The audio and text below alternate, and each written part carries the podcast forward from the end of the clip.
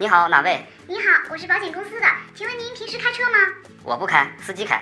嗯，那您的车有保险吗？应该有吧？嗯，那您的车值多少钱啊？估计有几千万吧。大哥，您这啥车呀？地铁。够劲儿，够味儿，够营养。汽车洋葱圈良心出品。小伙伴们，大家好！今天聪哥要说的事儿跟保险有关。事情要从一个小伙伴发来的求助说起。我这车呀，这个是一辆奥迪 A3，两年前买的，新车花了二十二万。前一阵呢，就是出了个事故呗，这双车事故撞的还挺严重的。现在这车呀，在 4S 店，4S 店呢说这个修车费总共要十万块。然后现在保险公司就是那个人寿保险，他们啊给了我几个选项，想让我做一个高难度的选择题。A，保险公司赔六万七的维修费。呃，让我自己呢在 4S 店修车，保险合同终止，这不是还得让我再额外掏钱吗？B，拖出奥迪 4S 店之后，他们在保险公司指定的修理厂修好，可是在外面修，这能放心吗？C，定一个全损，保险公司呢赔我十三万四，然后他们把车就直接拉走了，我这车可是二十二万买的，呃，那我不是亏了八万吗？就这仨选项，你让我怎么选？有什么区别吗？OK，那么问题来了。哪种选择才能最大程度上规避损失呢？如果是我们遇到类似的事情，应该怎么办呢？接下来我们就来分析分析这几种选择。A，保险赔六万七，然后车主自行修车。聪哥认为这是最不合算的方式。保险公司赔偿六万七之后就不管了，保险合同也随即终止。而在 4S 店修车需要花费十万，意味着小伙伴还要再掏三万三。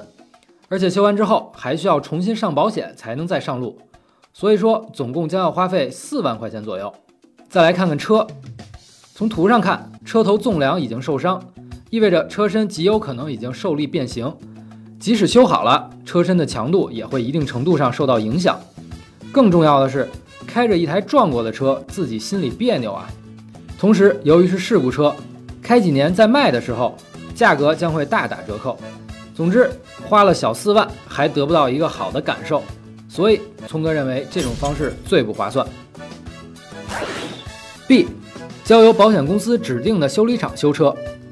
相较于上一种方法，这种选择至少胜在不用花钱就可以把车修好。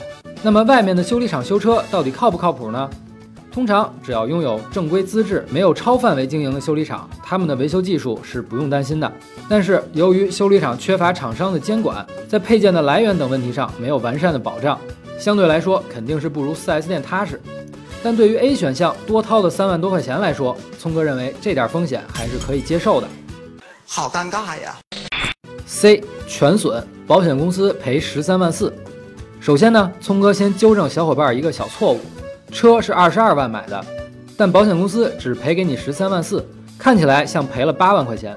但其实两年车龄的奥迪 A3，在二手市场上的普遍收车价在十三到十五万之间。也就是说，你的车即便没发生事故，要卖的话也只能卖十三到十五万。所以说呢，选择全损的方式，虽然看似在经济上损失了一些，但有以下的优点：一。以接近正常车的价格卖出了一台未经修复的事故车。二，避免了修车的时候因为装配等问题引发的小毛病，以及开着事故车带来的心理阴影。三，大大缩短了修车期间带来的无车空白期，因为你可以直接拿着钱去买新车了呀。所以说，选择全损，让保险公司赔十三万四是最划算的选择。知识吗？关注汽车洋葱圈公众号，回复保险就能看到啦。打开微信，添加公众号，搜索并关注汽车洋葱圈，更多精彩内容等着你哦。最后呢，补充一点，其实小伙伴要是想在 4S 店修车，也不是不可能。来听听聪哥在保险行业的朋友是怎么说的。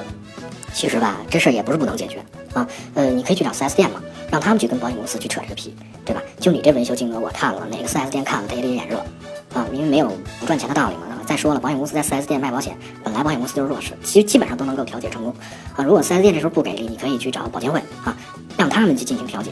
那么，毕竟保监会是他的主管部门嘛，县官不如县管，对吧？不管结果怎么样啊，都建议只要有成功的希望，咱们都应该去试一下。好了，说了这么多，最后祝这位小伙伴能把这件事儿顺利解决，也希望大家看完节目之后能长长经验。OK，今天的节目就到这儿，我们下期再见。事先插播上期获奖情况。